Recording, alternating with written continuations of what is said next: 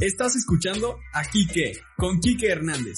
Donde hablamos de negocios, emprendimiento y cultura pop. En un mundo lleno de posibilidades.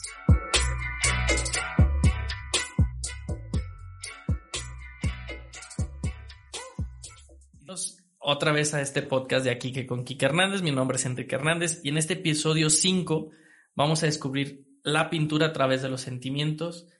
Y para este podcast y este, y este episodio tenemos el placer de, contar con la presencia de Lorena. Lore, muchísimas gracias por estar aquí. ¿Sí te puedo decir Lore? Sí, claro que sí. No, no, no, Lore está bien. muchísimas gracias por estar aquí, por acompañarnos, por, por aceptar la invitación de, de compartir tus experiencias y tus vivencias de la pintura y de lo que, que amas hacer. Ay, no, muchísimas gracias a ustedes por la invitación. Pues bien, bienvenida. Y platícanos, eh, sabemos que te gusta pintar, que, tus diseños los has llevado ya a la parte del diseño, del diseño de producto. Eh, por ahí eh, hemos visto algunos videos tuyos de, de cómo has, tus pinturas, cómo las has puesto en, en tazas, en libretas, en agendas, en cómo ha sido o cómo empezó tu amor por la pintura, por el diseño. Este, ¿Estudiaste diseño gráfico? Así es. ¿En la, en la Ibero? Sí, en la Universidad Iberoamericana. Perfecto. ¿Cómo, ¿Cómo empezó este sueño por pintar? Híjole, es que empieza de forma muy curiosa, porque bueno, yo estaba en la prepa y ya ves, o sea, la prepa es como, a ver, ¿qué vamos a hacer? ¿Qué vas a estudiar? ¿A dónde te vas a ir? Y aparte, pues yo estaba en una universidad, pues donde no, no tenían como esta, la parte artística, ¿no? Y entonces pues empiezas a ver como carreras de las pues de las cosas que tiene la misma universidad en la que tú ya vas encaminada, ¿no? Y entonces dije, no, pues diseño industrial o me voy a poner esto, economía, y entonces pues ahí traes todo este rollo. Pero todo empieza cuando, y es bien curiosa porque empieza cuando una vez en exámenes finales, o sea, todavía no acaba la prepa, pero esas veces en las que tienes exámenes finales, tienes entregas, tienes todo y tú ya estás así como que, ah, no puedo más con mi vida.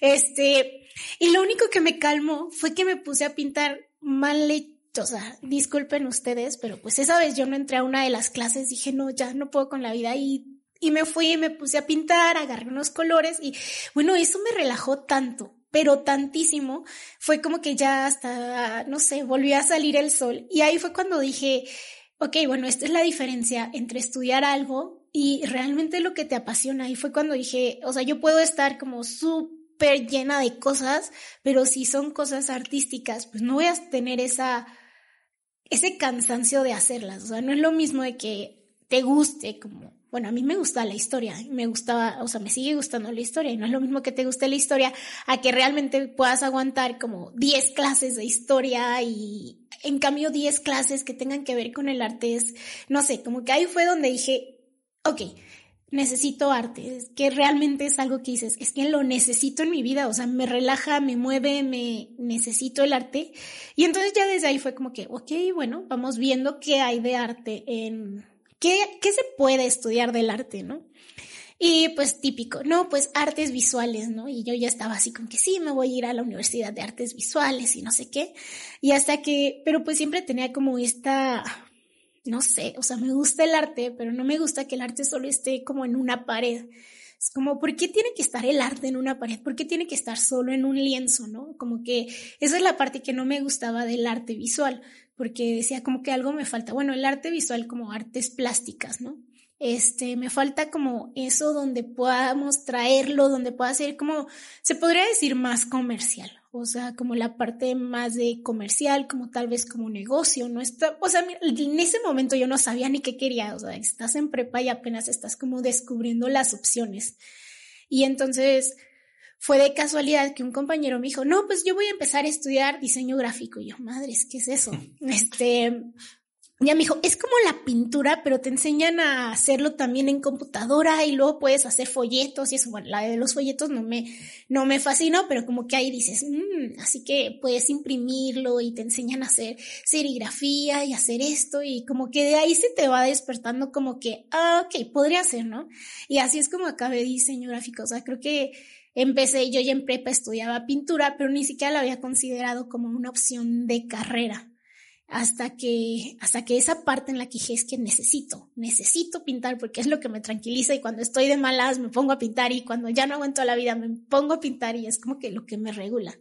Y desde ahí que, poco a poco la vida me fue encaminando a diseño gráfico. Digo, creo que todos necesitamos esa terapia porque claramente lo, lo mencionaste en un inicio, cuando a veces hacemos más el trabajo que lo que nos apasiona, ¿no? Y, muchas veces buscamos alguna salida o queremos buscar como que decir, bueno, chin, estoy enojado, estoy molesto, déjame poner a hacer algo. Y creo que es increíble cuando encuentras tu pasión en tu carrera, ¿no? En, en ese momento que, que, que se fusiona tu pasión de esto es lo que puedo hacer toda mi vida sin ningún problema y aparte la puedo estudiar como una carrera, creo que es, es algo increíble, es, es lo mejor que te puede pasar. Sí, no, la verdad es que sí, este. Y es que hay, es que hay una pequeña diferencia. Es como. Porque sí, claro, todo el mundo necesita el arte, todo el mundo en algún momento está cansado y dice, ay, me voy a poner a correr y me hago, pongo a hacer ejercicio, pero hay como un, a ver, vas a hacerlo como varias horas en tu día, o sea, cuando tú te vas a meter a estudiar algo va a ser como que, no va a ser como que una hora de pintura, ¿no? O sea, tú vas a tener 10 horas de pintura seguidas, vas a aguantar 10 horas pintando. Entonces ahí es la diferencia cuando, cuando se vuelve un hobby o cuando se vuelve una, una opción de vida, de carrera, es cuando dices, ¿sabes qué? Es que sí lo puedo hacer, no importa cuántas horas sean. Y luego hasta, a ver, en la universidad te vas a desvelar hasta las 2, 3 de la mañana, de lunes a viernes, pues no es lo mismo desvelarte cuando te gusta lo que haces a cuando no. Y al final, ¿cómo vas encontrando? Digo, no, todo en la carrera me gustó, hubieran materias en las que, uy, no, tipografía es una de esas. No, yo no soy para tipografía y aún así lo tuve que hacer, ¿no? Entonces, creo que hay gente que siente yo no le entiendo, pero hay gente que siente pasión por matemáticas y encuentra, o sea, es que realmente no, no le entiendo, pero luego los oyes hablar y es que está bien padre porque la matemática y puede hacer esto y no sé qué y tiene exacto. Y entonces, mira, ahí está tu pasión, o sea, ahí está lo que te gusta, solo busca en qué área de la matemática puedes, o sea, tal vez te encantan negocios y te apasiona oír las historias de Steve Jobs y, y toda esa, ahí está, o sea, ahí está y pues se trata de seguirlo porque es lo que vas a estar viendo durante mucho tiempo. Sí, es, esa parte que, que dices, la, pasión es lo que te lleva a lograr grandes cosas. Yo, yo creo que siempre lo, lo he pensado y lo, lo, he dicho, ¿no? Cuando tu pasión la vives y la disfrutas todos los días, creo que tienes el éxito eh, al alcance. Vivero, acá que estás en los controles, ¿te gustan las matemáticas? No, Dice que no, siente pasión por, por, por, las matemáticas hablando de las materias, ¿cuál es la que más te gustaba y la que menos te gustaba? Híjole, la que... Ay, bueno. Matemáticas. Híjole. Con arredondo. No, ay, con arredondo, no. Pues, Saludos. A ver, de la. Ah, ok, ya, de la, de la prepa. De la uni... Bueno, es que en, la, universidad. Ajá, en la Ibero. En la Ibero. En la Ibero no llevamos matemáticas. Ah, Diseño gráfico no llevamos matemáticas. Y para mí fue la gloria. En la vida había sacado tan buenas calificaciones como cuando me quitaron todas las materias de matemáticas. Mi promedio subió extraordinariamente. Pero. Ay, es que irónicamente cómo te pone la vida. No me gusta la administración. y curioso, empecé un negocio y ahora la mitad de lo que hago es administrativo. Ok, este podcast es de administración y de innovación. si quieres, Vivero, le cortamos aquí. perdón, ya no me van a volver a invitar. No, no, claro, claro. no, no, no. La verdad es que, bueno, no es lo mismo administrar. Ay, una empresa, no, espera, así hago eso. Ok, no es lo mismo administrar una empresa cultural o con productos de cultura que te apasiona lo que hace tu empresa a decir, ¿sabes qué? Voy a administrar la empresa de... Pues cualquiera que no te guste. Sí, cualquiera que no te guste. Sí, no hablemos de... Sí, exactamente, cualquiera que no te guste. O sea, ahí cambia la cosa porque luego es como que estás súper frustrado y es como que es que ¿por qué estoy haciendo eso? Y volteas a ver y ves los productos eso que te nació hacer y que dices, estoy enamorada de los productos que hago y entonces dices, ok, sigamos con esto, entendamos lo que son los impuestos. Entonces... Sí, yo cuando daba clases aquí en, en, preparatoria, este, cuando estaba como docente activo, precisamente yo les decía eso a los chavos. O sea, a ver, bueno, la administración la vas a tener que llevar en cualquier parte de tu vida. Sí o sí, o sea, desde administrar una casa, administrar tu propio negocio, administrar el negocio de alguien más. Entonces, es importante saber un poco de administración. Entonces, ¿administración no te gustaba? No, no me gustaba. No, no, no soy fan. Tampoco cotizaciones. Odio las cotizaciones. Pero bueno, es lo mismo de la, de la administración. Y curioso, oye, ah, llévense con toda la gente neta, en serio. háblenle a todos sus compañeros, aprendan de todo. No tienen idea. Las materias que te dan en prepa te van a ayudar toda la vida, aunque no te dediques a eso, te va a ayudar a comunicarte con otras personas, porque bueno, una de las cosas que más disfruté de la universidad es que me pude vincular con diferentes alumnos, o sea, alumnos, compañeros, ¿no? O sea, pero luego ellos empezaron a hablar, por ejemplo, tengo una compañera que es nano de estudio biotec, nanotecnología. bionano, ah, bionano. Y entonces, de repente es como que no, que los enlaces químicos y no sé qué. Y dije, ay, gracias a Dios en la prepa me enseñaron eso porque estaría súper perdida. Y pues bueno, ahí le podía seguir un poquito y entendía de qué me están hablando. Pero bueno, ¿para qué iba esto? Disculpen, soy súper dispersa. Pero bueno, ¿para qué iba esto? O sea, soy pésima con las cotizaciones. No me gustaba y todavía no lo hago. Pues gracias, tengo un amigo que que ya después de un año, porque aparte la regué un año en mi empresa donde estuve dando precios que dices, ay Lorena Ursula, ¿cómo carambas hiciste eso? Pero bueno, fue como que algo estoy haciendo mal y me acerqué con un chico que estudió ingeniería industrial y él me ayudó con, ¿sabes qué? Puntos de equilibrio, con toda la parte de, de cotizaciones, él me está apoyando con esa parte y la verdad dices, eso es bonito, que puedas encontrar diferentes, otro chavo que es de que también es ingeniero, es que hay que sistematizar todo y él como que me está en, haciendo entender qué caramba es la sistematización. Entonces, o sea, llévense con todos porque la verdad es que todos tenemos diferentes aptitudes y las aptitudes de otros las puedes ocupar y ellos me pueden pedir asesoría de imagen y con gusto se las doy, pero pues eso es lo bonito, ¿no? Y entonces no me gustaba nada de cotizaciones y cosas que me encantaban, artes, o sea, creo que el 80% de las materias y lo más difícil cuando estudié universidad fue decir, bueno, ya porque ya tenía la idea de mi negocio, ¿no? Pero si no hubiera dicho qué caramba voy a hacer de mi vida porque tienes lo que es este edición, no, como editorial y es padrísimo, o sea, cómo se hace todo lo de editorial de un libro es genial.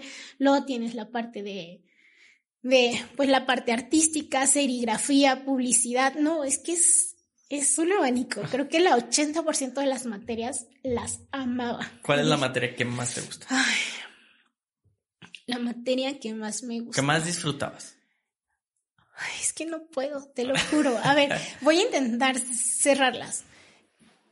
Intentemos quitar la parte de artes, porque bueno, la arte siempre se va a ir, tenemos materias en las cuales era tal cual arte, ¿no? Y entonces era de pintura y esas y esas las disfrutaba, porque si, si tuviéramos que quitar esa, me quedaría con me gusta mucho el diseño de empaque. Curiosamente. Diseño de empaque. Diseño de empaque es precioso como un empaque puede comunicar. Creo que engloba mucho tipografía, color, este, entender.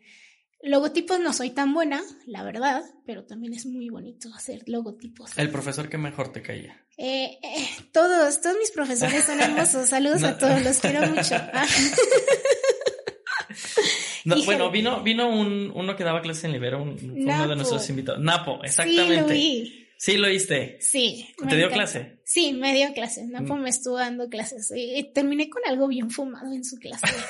es como, nos dieron clases de cómic y yo así como que vamos a hacer un cómic de ciencias y terminé con, con intentando explicar la materia y antimateria con un cómic. No lo acabé, pero Napo, ¿qué pasa? Disculpa, Napo, pero viste todo el borrador y estuvo muy bonito. Tenía potencial, pero. Y él sí los escucha, sí escucha nuestros podcasts.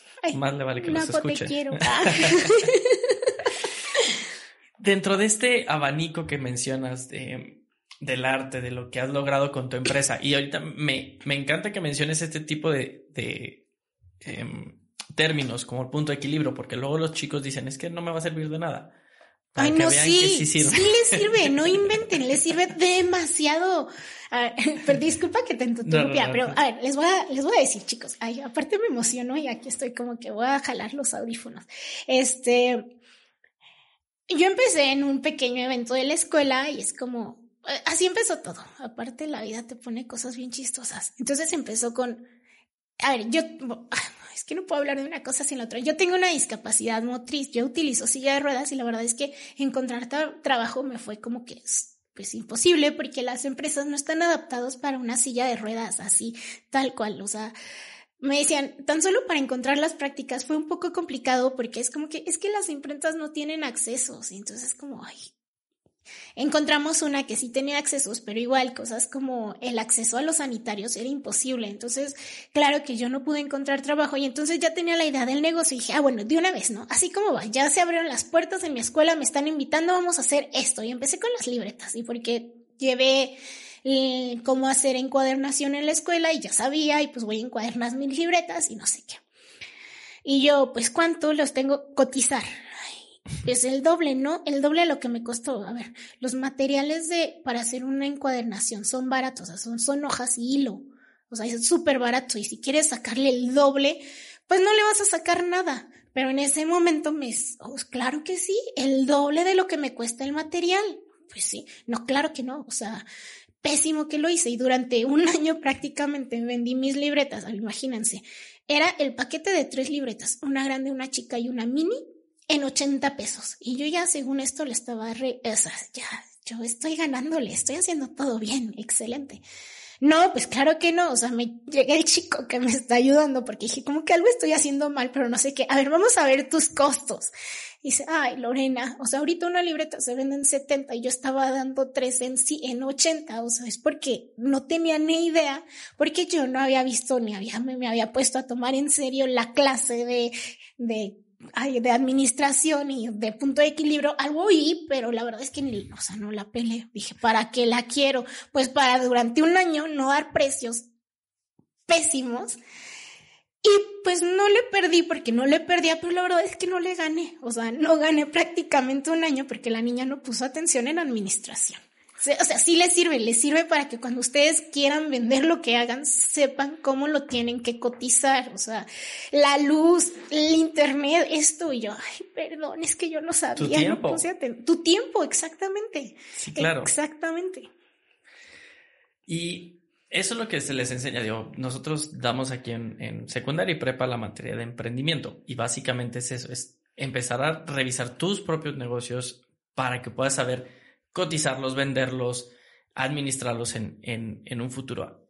Ahorita, aquí acabas de comentar algo que me llama mucho la atención y, me gustaría, em, porque bueno, va, en base a una pregunta que, te quería hacer, es los retos que has enfrentado em, para lograr tus sueños. Y ahorita hablas de, de la discapacidad, que muchas empresas y muchas, este, a veces hasta muchas escuelas, no tienen el acceso. ¿Qué tan difícil fue para ti desenvolverte o desarrollar tus sueños o tu creatividad en un mundo que no está al 100% preparado para, para, para, sí, para, pues. para este tipo de personas. Sí, o sea, en un mundo que no, que no es inclusivo, o sea, porque el mundo no es inclusivo. Ay, mira, desde que hablas de la parte de, bueno, y la escuela, híjole, yo vivía en Chihuahua yo viví mucho tiempo en Chihuahua, mi escuela la realicé en Chihuahua, mi prepa me la realicé en Chihuahua. Yo me tuve que ir de la ciudad porque no había ninguna escuela, universidad que tuviera accesos para silla de ruedas.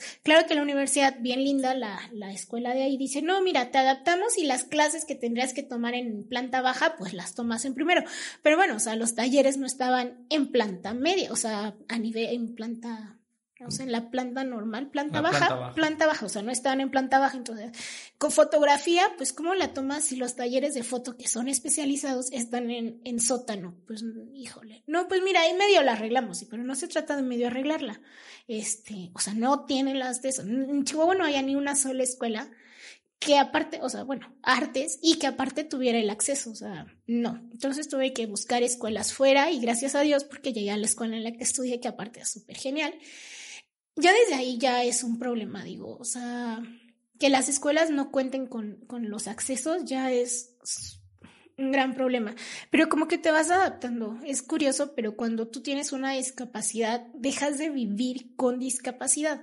Es como, en algún momento la gente me dice, es que ¿por qué no aceptas ayuda? Y lo es que no es que no acepte ayuda, es que a veces se me va la onda. O sea, es que debemos batallar a veces. Digo, pues sí, pero estoy como que acostumbrada acostumbrada, es como te acostumbras a hacer las cosas solas que no te das cuenta que a veces tú requieres más, o sea, más, más tiempo que los demás. Creo que sobre todo eso es tiempo, o sea, entonces eh, tal vez no haberme exigido tanto en el momento en la universidad. Fue como que no, sí, yo puedo hacer todo. Ya después veía que mis compañeros lo hacían más rápido que yo y a mí me costaba el doble hacerlo, ¿no? Entonces, creo que desde ahí tú no lo empiezas a ver hasta que las mismas situación, las mismas em, ciudad y el que no esté adaptado en las empresas empieza a, a presentar, ¿no? Mm, tendremos que decir, bueno, la verdad es que me he topado con gente como muy consciente, o sea, con gente que es muy sensible a, la, los retos que tener una discapacidad conlleva, ¿no? Y entonces la escuela adaptó lo más posible. Ya tenía muchas adaptaciones, pero con cosas con las que, por ejemplo, todavía les faltaba la adaptación para poder bajar a, a la biblioteca, pues ellos me echaban la mano. Creo que sobre todo como lo que más reto es que tomas más tiempo, te toma más tiempo, pero eso es otra cosa, o sea, las personas con discapacidad, bueno, no sé de todas, pero las que yo conozco tenemos una gran flexibilidad. ¿Cómo te sientes al respecto de cómo empezaste a cómo la ves ahorita? Híjole, súper bonito. Es, es padrísimo. a ver, tú no lo vas notando. La verdad es que yo no lo voy notando porque es lo necesario. A ver, estoy, tengo ahora este producto, tengo, vendo tazas. Hermosas, por cierto, se las recomiendo. Este, tengo unas tazas y entonces, bueno, las vendo solas, pero mm, solamente así, pero deben de ir en una caja. Pero bueno, no quiero una cajita normal, quiero una cajita que hable sobre la identidad corporativa de la empresa. Aparte que funcione con todas las tazas porque no tengo, la verdad es que no tengo la, el capital para mandar, o sea, tengo 12 tazas, no tengo el capital para mandar diseño, hacer diseño exclusivo de las 12 tazas. Entonces, a ver, un diseño que te funcione con las 12 tazas, que hable de la identidad corporativa, o sea, que tú lo vas viendo como algo necesario. Vas a vender, también vendo destapadores, imanes y, y separadores. ¿Cómo vas a vender el imán? Necesitas un empaque. ¿Cómo vas a ver? Entonces tú lo vas viendo como la forma natural, es lo que necesita la empresa, es lo que requiere una empresa. Necesitas un empaque, necesitas una identidad y si vas a hacer el empaque, hazlo bien. Necesita tener de dónde fue hecho, con qué material, de qué tamaño, redes sociales, todo eso, ¿no? Entonces tú lo vas viendo. Es hasta cuando tú te acercas, por ejemplo, los puntos de venta que, ah, ya cambié el empaque, vengo a cambiarles todos los empaques y acomodar todo el producto. Y dices, wow, o sea, es que eres de las, de las marcas que se ha notado que ha crecido, que se está poniendo las pilas, que está invirtiendo en su negocio. De repente al principio llegaba y mira, en una hojita normal te traje esto, ¿no? Y ya después me acerqué a una contadora y es como que es que tienes que poner bueno, fechas y la ponía, pero bueno, quién recibe, qué tipo de es hoja de inventario, es hoja de qué, o sea, como que toda la información. Ahorita ya aparte usas colores, o sea, si son ventas son estos, si son ingresos son esto. Entonces, como que van viendo las diferencias y entonces ellos son los que te dicen, oye, se nota.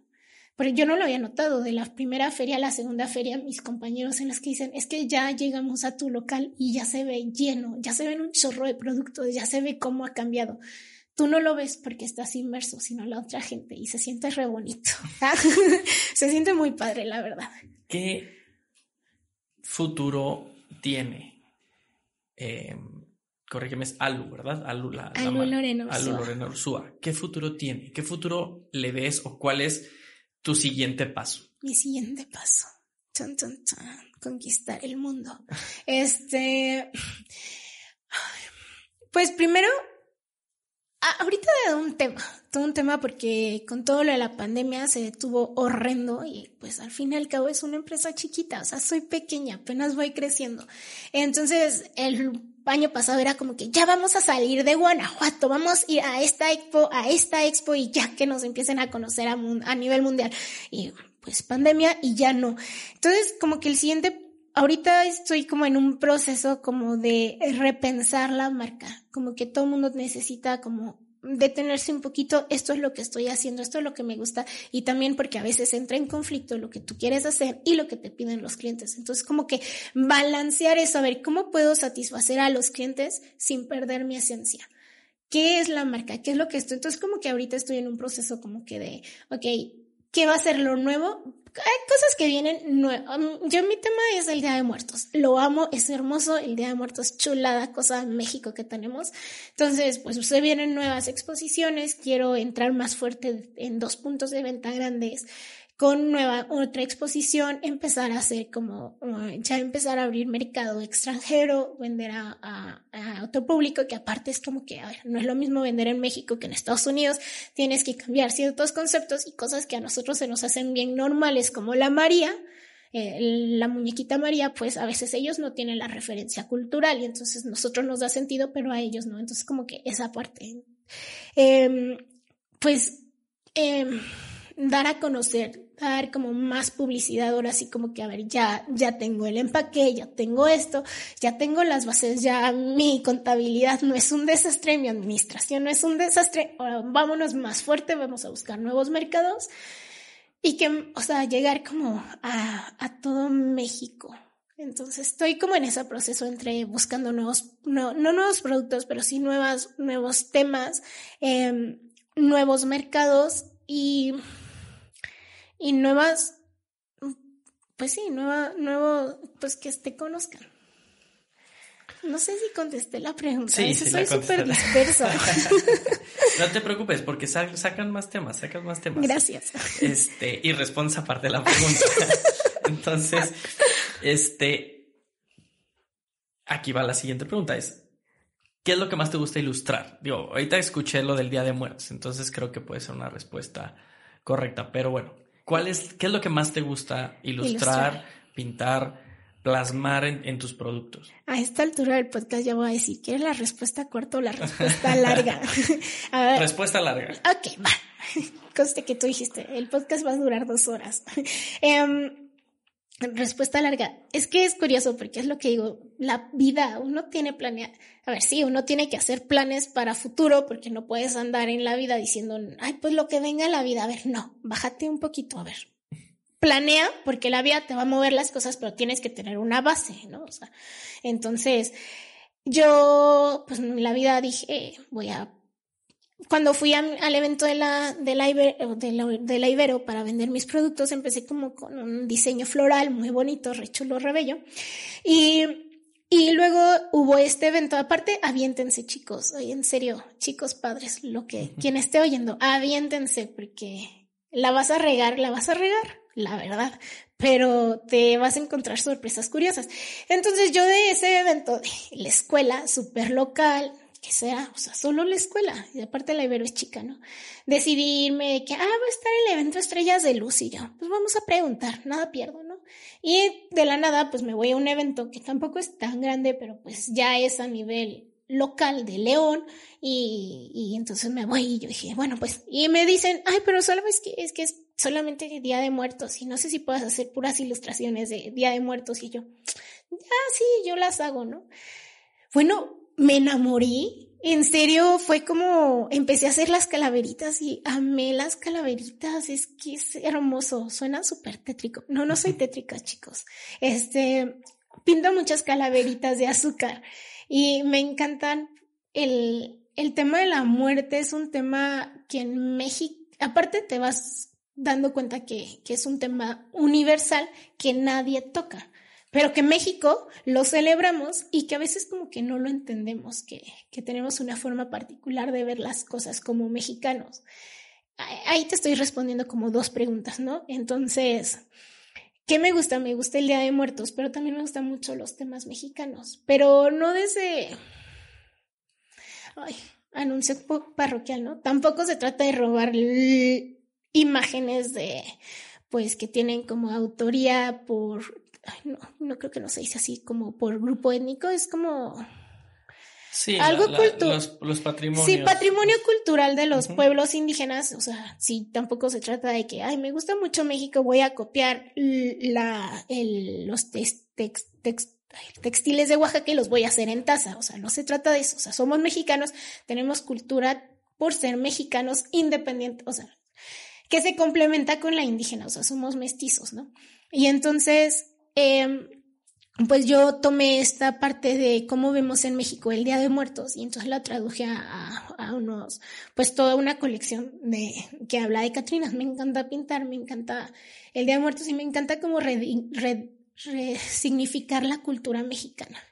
Es como, aparte, eh, todos mis productos tienen como frases, es como algo que te haga sentir bonito, ¿no? Y he encontrado poemas eh, que que de escritores mexicanos que son chulada, chulada de personas, de poemas, y que a veces como que las tenemos muy perdidas. Entonces, mi tema es ese.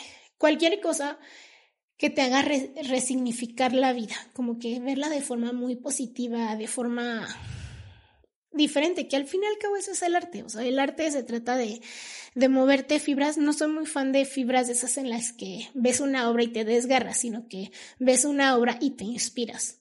Entonces, es calaveritas y aparte temas mexicanos culturales. Con tu expertise y con tu. Em, con todo lo que has captado en, en tus diseños, ¿cómo ven o cómo verían a México o a los diseños mexicanos de tus productos fuera de México? ¿Cómo crees que los aceptarían? Porque, bueno, hablas del, Día de Muertos y dices, exactamente, es, una festividad que no tal como Día de Muertos, pero se festeja en muchas culturas y en muchos países. Y em, a no ser por, las festividades que se hacen en, Michoacán, eh, principalmente en, la región, en Pátzcuaro, eh, desde ahí no sé qué más eh, la, cultura internacional o las demás culturas conozcan de nuestro país. Hasta después de Coco, ¿verdad? Que sacan la película y ya todo el mundo dice, ay, qué bonito, es, México. el Día de Muertos, ¿no? Claro. Este, pero los llevamos festejando. Aparte que los alebrijes ahora son, ¿cómo se llaman? Nuestros aliados espirituales. y ya todo el mundo va a querer un alebrije, sí. Y, me acuerdo que, los alebrijes se, producían y, se vendían en el extranjero carísimos. Este, ¿tú cómo lo ves hablando ya de la parte personal de y en tu marca? ¿Cómo ves a México en esta parte? Um, de poder expresar la cultura en tus productos fuera de México. Ok. Me falta. A ver si alguien conoce allí y quiere invitarme al extranjero a exponer mis productos, se los agradezco. Eh, creo que me falta un poco. En ese aspecto no he tenido la, la oportunidad de ir al extranjero a presentar mis productos y creo que eso es como ya desde ahí habla un poco, no puedo hablar completamente acerca de cómo lo ven los, los, eh, el extranjero del producto, porque, porque, bueno, la gente que viene a México lo he visto en los extranjeros que vienen a visitar a México, pero si tú ya vienes a visitar a México, pues ya tienes, y aparte si vienes en, en, Día de Muertos, pues ya tienes como una sensibilidad hacia eso. Entonces, claro que vas a tener una mayor aceptación. No sé si ya estando en un país extranjero me vayan a pedrear porque vendo calacas, o sea... O sea, no lo sé, no lo sé, me falta, me falta saberlo, pero puedo hablar desde mi experiencia aquí en México y la verdad es que Curiosamente, es que es lo que te digo, conectan. Creo que un producto que conecta es bonito y ahí es cuando digo, vale la pena la administración, voy a seguir haciéndolo. Em, vendo unas libretas, mis libretas todas tienen como la obra en la parte de enfrente y en la parte de atrás traen como una explicación de la obra. O un poema que habla, o una explicación sobre, unas son mías, tengo un poema en esa Coyote sobre, habla de la muerte y entonces en la parte de adentro viene la traducción en inglés y alemán en las libretas. Entonces, eh, más o menos como para, para darte una idea y contarte una anécdota, pues estaba en, una, en un evento de Día de Muertos y había una pareja, bueno, una, bueno, no era, un, era pareja, era una chica y otra chica y eran como amigas, ¿no? Pero pues eran dos parejas. Bueno, el punto es que estaban estas dos chicas y y bueno, se acercan, les gustó la imagen y entonces se acercan, toman una, una de las obras porque les gustó y luego empiezan a leer lo que viene y pues uno empieza a llorar y, es como que, ¿qué hice ahora? no, pues la chica había perdido a su hijo hace poco, ¿no? Y entonces conectó muy fuerte con el tema de la obra, o sea, porque aparte lo ves y te llama, pero tener una explicación acerca de la obra plástica a veces te ayuda a conectar mucho de forma más profunda. Entonces, eh, contestando un poco la pregunta como con la anécdota, pues esta chica conectó muy fuerte con lo que ella había pasado, digo, independientemente que estuviera en un festival del Día de Muertos, donde ya están presentándole otra forma de vivir la muerte, porque es como, a ver, si lo ves desde afuera es medio tétrico que pongamos, o sea, luego con amigos de extranjero, es como que es el pan de, de muertos y yo, es que representa los huesos, ¿no? Pero es medio tétrico, pero ya viéndolo como, como la forma en que lo presentas y cuando ya entiendes a qué, de qué estamos hablando sobre, bueno, ahí sí, gracias Coco que nos ayudó como a transmitirlo, sobre esta vinculación. Entonces, esta persona pudo como vincular su vivencia con lo que te habla la obra. Entonces creo que sí hay como, bueno, lo agradeció mucho, dijo que estaba muy bonita, que, que le había ayudado como a entender otra forma de, de vivir la otra forma la muerte, ¿no? Entonces, creo que sí hay gente que, que busca esto. O sea, México es un país riquísimo culturalmente, o sea, tenemos unas enseñanzas preciosas en la tradición, en lo tradicional. A veces vivimos las festividades de forma muy común sin ponernos a pensar la profundidad de la que hablan, ¿no? Entonces creo que México tiene demasiadas cosas que contar. Solo nos falta encontrar nuevas formas de hacerlo, tal vez. Pero tiene, tenemos, tenemos filosofías de vida. O sea, tú ves los bordados y ya cuando te pones a investigar qué es un bordado, o sea, hay uno que tiene aparte una cruza cruzo una pequeña línea, el pecho, y es como que esa, esa pequeña línea ya está hablando de vida, de muerte, de, o sea, tenemos filosofía muy fuerte que, que no hemos terminado de entender y que México tiene tanto que expresar, o sea, tanto, tanto que expresar. Y luego ves otros países que todos, o sea, todos tienen una parte cultural, pero es que es sorprendente la diversidad cultural, porque aparte la ves desde Chihuahua hasta Yucatán, son formas diferentes, completas de vivir la cultura. Entonces México tiene, al menos en la parte cultural, híjole, para conquistar el mundo, ¿no? O sea, tenemos muchísimo, mucho que decir, mucho que transmitir, mucho que presentar. Sí, México es un país muy rico. En, en el episodio anterior hablamos con eh, Emilio Villaseñor, que es el chef de la cocinoteca, y él precisamente hablaba de la diversidad cultural que tenemos en nuestro país en la parte gastronómica, pero es cierto, México tiene demasiado que ofrecer al mundo en, la parte cultural y, siempre nos buscan, ¿no? Este, siempre buscan nuestras artesanías, buscan nuestra cultura, buscan nuestro humor, este, las playas, o sea, todo, ¿no? Precioso. Entonces, creo que el, producto que, que, tú manejas tiene un, un increíble potencial en fuera, fuera de México y espero que, que así, no, no espero, yo sé que así va a ser al momento que, que logres brincar el, el charco. Sí, como dice. y, y, presentar tus productos fuera, fuera de México. Eh, Lore, ¿qué les, qué enseñanzas te ha dado lo que has logrado que le puedas transmitir a nuestra audiencia? Ay, enseñanzas logradas. Mm. Mm, uy, muchísimas, muchísimas, este... necesitan... A veces tenemos... Em, hay que tomar en serio las cosas. Para empezar, o sea, hay que tomarlas en serio. O sea, hay que... Yo hablo mucho de profesionalizar las... O sea, lo que haces. Es como... No es de... Sin... Es, no es como que voy a hacerlo solo porque sí, ya sí, a ver, si quieres que te tomen en serio, si quieres competir, porque la verdad es que estamos, a ver, vas a competir con China, vas a competir con todo el mundo. Entonces tienes que tener cosas de calidad, tienes que tomar en serio lo que haces y tienes que argumentar por qué lo haces, tienes que tener principios sólidos de por qué quieres hacer las cosas. Eh, tienes que atreverte, porque no es hasta que la riegas y ofreces un año un producto a un precio pésimo que empiezas a aprender y ahí es cuando yo dije, ok, no, algo estoy haciendo mal y corre a una incubadora. Este, pero esas cosas, o sea, a ver, no se den por vencidos.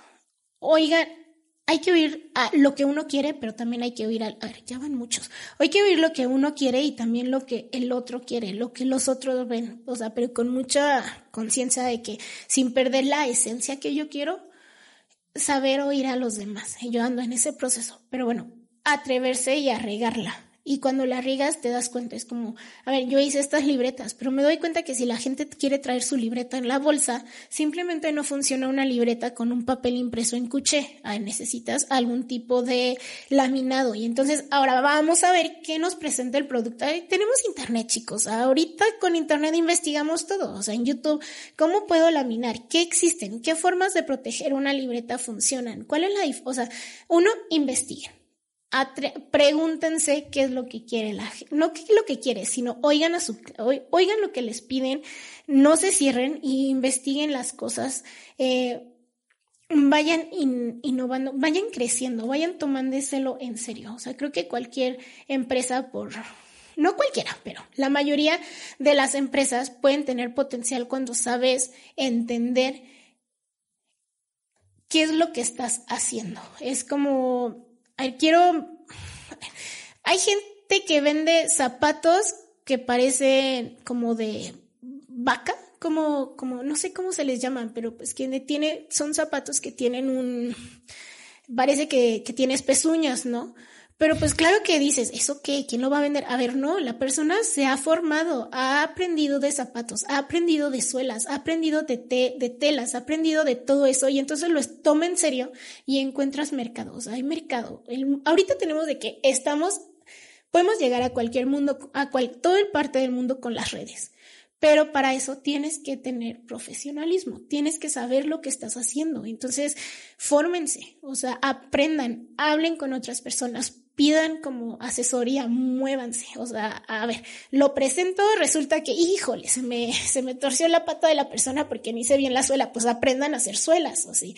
Híjole, no, como que mm, las hojas están muy delgadas, pues entonces aprende de hojas, aprendes de empaque, aprendes a aprender así, rápido, vamos aprendiendo, no vamos la regándola y para ver qué es lo que tenemos que mejorar. Crean en ustedes. A ver, a veces necesitamos que otras personas nos digan si se puede. Y yo, rodense de amigos bien cercanos que, que, sean como sus pilares. La verdad es que entre mi madre y mis amigos son los que me han apoyado cuando yo digo es que nada tiene sentido porque estoy haciendo esto. Y es, no, Lore, estás bien, mira lo que tú haces, está súper bonito y no sé qué. A necesitamos a veces también esa parte. O sea, no lo somos todo. O sea, no tenemos todo. También tenemos nuestros días. También queremos mandar todo a la fregada de vez en cuando.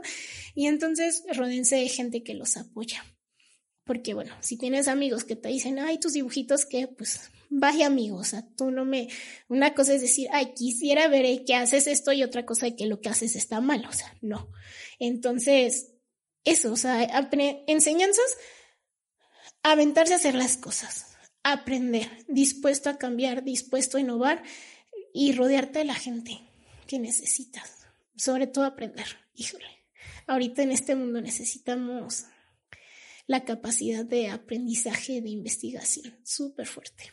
Y tomarlo en serio, profesionalizarlo, porque una empresa que no es profesionaliza, que no se profesionaliza, que no, que no se tome en serio, o sea, tan solo dense de alta en el SAT, empezando por ahí, o sea, aprendan de impuestos, o sea, ya se les van a abrir la mitad de las, de las puertas, porque si quieren que una empresa los tome en serio, les van a pedir factura. A ver, desde ahí, o sea, eso. Ah. de verdad, el escucharte, el, ver tu pasión, el ver lo que... Eh, lo primero que dijiste en la entrevista, ¿no? En este podcast. La pasión por la que yo hago las cosas se te nota, se te ve este, en los ojos, de verdad, se te ve eh, el mundo maravilloso que haces y que has logrado con el crecimiento, con el con no darte por vencida, como lo has dicho, y por aprender y aprender y aprender.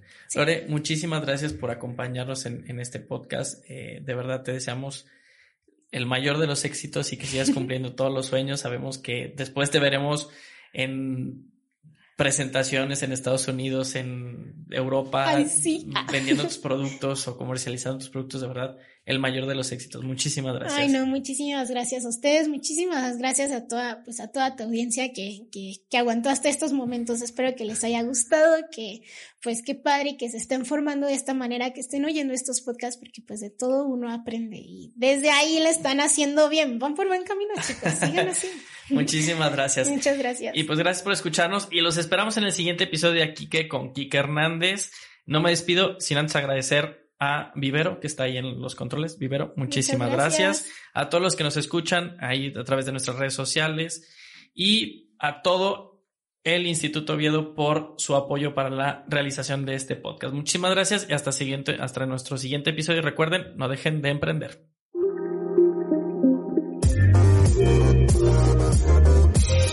Aquí que es un podcast original de Radio Oviedo, conducido por Enrique Hernández y editado por Paulina Moreno, grabado desde la cabina de radio del Instituto Oviedo.